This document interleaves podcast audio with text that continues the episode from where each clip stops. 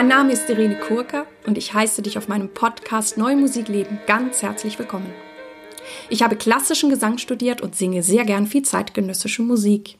Und wenn du mich gern live erleben möchtest, schau bitte auf meine Webseite www.irenekurka.de. Falls du schon im Voraus wissen möchtest, welche Folgen im kommenden Monat kommen, darf ich dich einladen, meine Newsletter zu abonnieren. Dies kannst du über den Button auf meiner Startseite tun und dann wirst du über zukünftige Podcast-Folgen und auch meine sonstigen Tätigkeiten informiert. In diesem Podcast geht es um Themen rund um die neue Musik.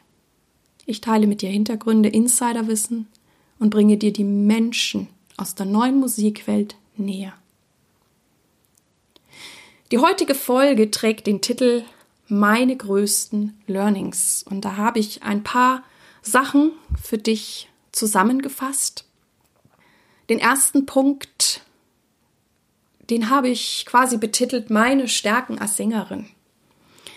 Ich gehe da noch mal ein bisschen zurück, als ich ähm, ja vorwiegend klassisch gesungen habe und auch zu Vorsingen gegangen bin, auch zu Opernvorsingen gegangen bin. Und ich dachte damals, wie glaube ich viele junge Sänger oder Musiker, ich müsste versuchen, das schwierigste Stück zu singen oder für mich schwierigste Stück zu singen, um die Jury, um das Komitee wirklich zu beeindrucken. Und es hat Jahre gedauert, bis ich verstanden habe, dass es gar nicht darum geht, das für mich schwierigste Stück zu singen, sondern das zu singen, was mir wirklich liegt und wo ich glänzen kann. Und ich habe dann auch herausgefunden, dass gerade beim Gesang jeder Sänger so unterschiedliche Stärken und Schwächen hat. Das heißt, ein Stück, was für mich leicht ist oder sich fast wie alle meine Entchen anfühlt, kann für eine Kollegin eine Riesenherausforderung sein und umgekehrt. Und ich durfte dann, ja, eine perfekte Spiegelung erleben. Ich hatte vor Jahren ein Gespräch mit einer Soprankollegin und sie erzählte mir, welche Partien sie gut kann und welche sie nicht gut kann und welche sie natürlich dann demzufolge vorsingt und, und wo sie so ihren Platz findet und gefunden hat. Und ja, es war genau ähm, mein Gegenpart. Also die Partien, die sie toll konnte, die waren für mich eine Herausforderung ohne Ende. Und die Partien, die für mich eben wie Kindergarten waren, also total einfach, die waren für sie mega, mega schwer und sie hat sie vermieden, wo sie nur konnte. Und das hat mir dann gezeigt, dass es eben nicht darum geht, immer das Allerschwierigste zu tun, sondern das herauszufinden, wo bin ich gut, was kann ich wirklich gut und sich da mehr zu platzieren. Das habe ich dann in der Klassik gemacht, das mache ich auch in der neuen Musik. Und natürlich kannst du auch immer wieder dann mal was wählen, wo du dich herausforderst. Aber wenn du dich jetzt wo vorstellst oder tatsächlich ein Vorsingen oder Vorspielen hast und wenn jetzt nicht gerade was vorgegeben ist ähm, von dem Auftraggeber, dann wähle das, wo du wirklich deine Schokoladenseite zeigen kannst. Die nächste Sache, die ich gelernt habe, wo ich am Anfang ja auch so ein bisschen ja mit mir selber vielleicht ungeduldig war. Ich bin nicht wirklich, habe ich glaube ich auch schon mal erwähnt, die allerbeste von Blattsängerin. Was immer wieder viele erstaunt, gerade wenn man so viel neue Musik singt wie ich. Ich habe den Vorteil, dass ich sehr, sehr schnell lerne. Also ich kann mir Stücke wahnsinnig schnell aneignen aber nicht unbedingt auf den ersten Blick. Und ich war auch oft dann natürlich ein bisschen neidisch auf die Kollegen, die gut vom Blatt gesungen haben oder die auch meinetwegen ein, ein ähm, absolutes Gehör haben. Aber es gab auch manchmal Situationen, ähm, wo dann ja sich manche vom Blattsänger sich auf ihre Stärke, dass sie das gut können, zu sehr verlassen haben. Das heißt, es war manchmal so, wenn das Projekt begonnen hat, dass der Sänger, der gut vom Blatt singen konnte, mir meilenweit voraus war, oder vielleicht auch nicht meilenweit, aber er war mir voraus. Aber der hat dann nicht mehr so viel geübt. Und am Ende in der Aufführung, um die es ja wirklich geht, waren sie dann oder ich war dann etwas besser. Den anderen Vorteil, den ich dann gefunden habe, dass ich eben nicht so gut vom Blatt singen kann und ein Stück wirklich übe. Der große Vorteil für mich ist eben als Sängerin, dass ich das Stück, das Werk wirklich in den Körper bekomme. Und so bin ich sehr stimmfreundlich mit mir. Das heißt, ich glaube, dass es eine Basis bei mir, dass ich so gesund und leistungsfähig bin und bleibe. Und ich möchte euch jetzt noch ein, ja, ein, eine Geschichte von einer Kollegin erzählen, die ich sehr, sehr schätze und die auch wunder, wunderschön singt. Und sie singt eben extrem gut vom Blatt, auch neue Musik.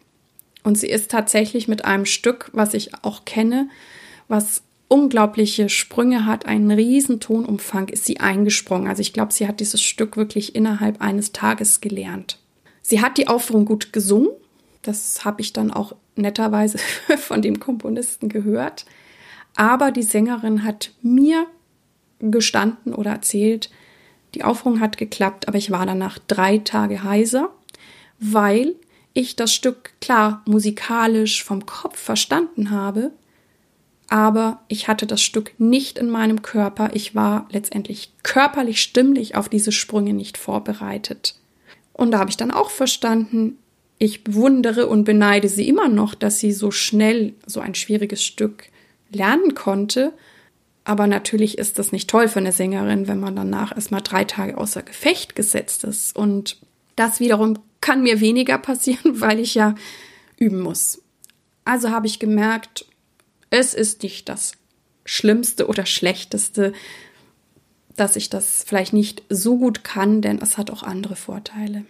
Ganz viel habe ich gelernt in den letzten Jahr oder Jahren, eben wie ich mit Feedback umgehe. Da habe ich aber bereits eine ganze Folge darüber gemacht im letzten Jahr. Die könnt ihr euch gern nochmal anhören. Und das ermöglicht mir wirklich immer das Positive in allen Begegnungen zu sehen. Wovon ich auch viel gelernt und profitiert habe, war eine Veränderung, die ich Anfang 2018 in mein Leben eingeführt habe. Ich habe tatsächlich angefangen zu meditieren.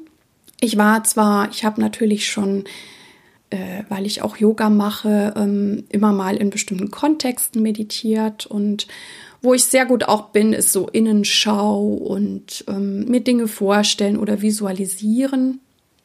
Aber so richtig täglich meditieren, das hatte ich bis dahin nicht gemacht.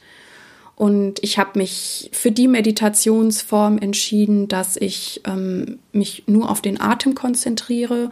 Also ich wollte so viel, ja, Leere wie irgend möglich. Ich wollte nicht zu einem Thema, zu einer Farbe meditieren oder was es da noch so für Varianten und Möglichkeiten gibt.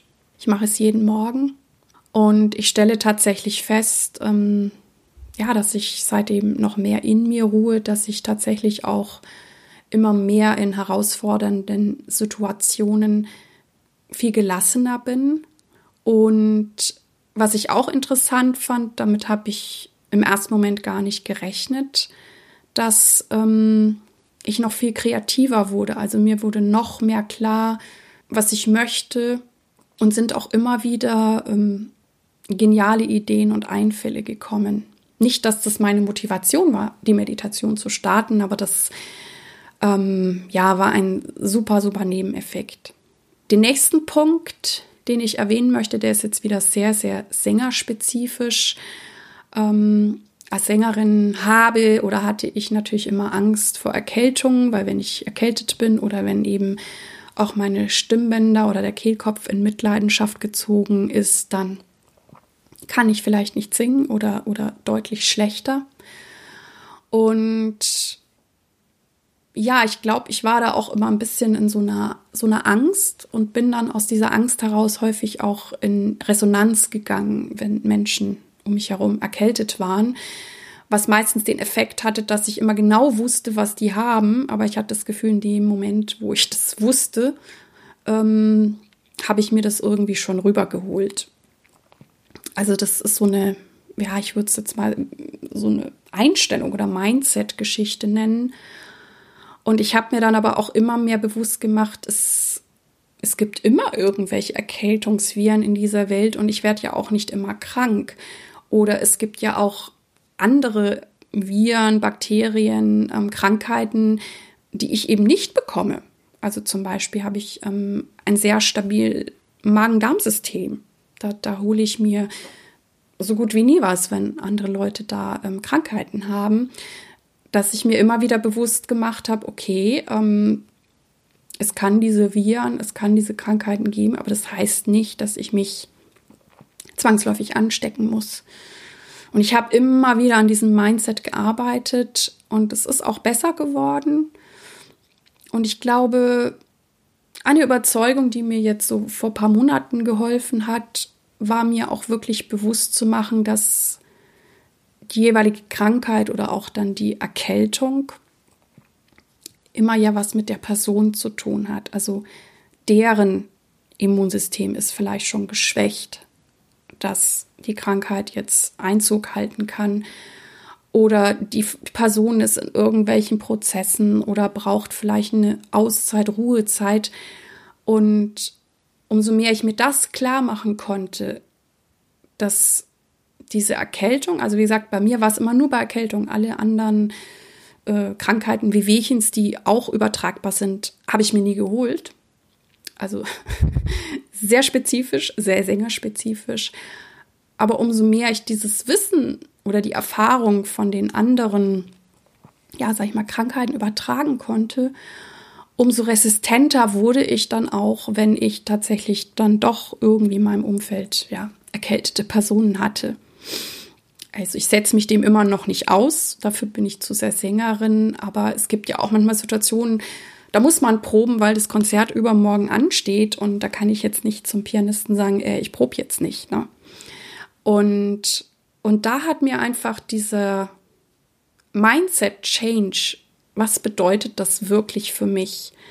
Ähm, und wie komme ich auch aus dieser Angst und Sorge raus, hat mir wirklich geholfen, dass ich viel, viel resistenter geworden bin. Ganz wichtig ist für mich auch der Satz, Start before you're ready. Ich glaube, dass viele Menschen, natürlich nicht nur Musiker, manchmal in Prozessen oder in einer Vorbereitung für ein Projekt, ein Vorsingen, eine Bewerbung hängen bleiben, weil sie es unbedingt total perfekt machen wollen und denken, ach, erst wenn die Homepage fertig ist oder dies fertig ist oder diese Aufnahme fertig ist ähm, oder dieser Post war oder dieser Artikel erschienen ist, erst dann kann ich den nächsten Schritt gehen. Und ich glaube immer mehr, manchmal ist es viel wichtiger, einfach loszulegen und zu machen. Und es ist nicht immer wichtig, ob das schon total perfekt ist oder deinem Anspruch genügt. Natürlich sollte es einen gewissen Level haben, aber also ich sehe schon auch immer wieder Leute, die aufgrund dieses Perfektionismus, und ich hatte das bei mir auch lange, dann manchmal nicht ins Machen kommen. Und mir hat das sehr geholfen, auch wirklich zu sagen, ich lege jetzt trotzdem los und gucke, was passiert. Und ein sehr wichtiges Beispiel ist natürlich bei mir der Podcast, als ich mit dem gestartet habe ich wusste, ich habe ja, ich habe ja dann meine meine ersten zwei Folgen eingesprochen. Ich habe die quasi einem inneren Freundeskreis von Hörern vorgespielt, habe mir dort das Feedback geholt, habe dann geguckt, was was kann ich noch verbessern und es gab aber auch Punkte, wo ich wusste, ja, das möchte ich irgendwann noch besser machen. Also ich kenne mich da selber schon auch sehr gut. Aber mir wurde bewusst, dass ich das lernen würde, indem ich loslege.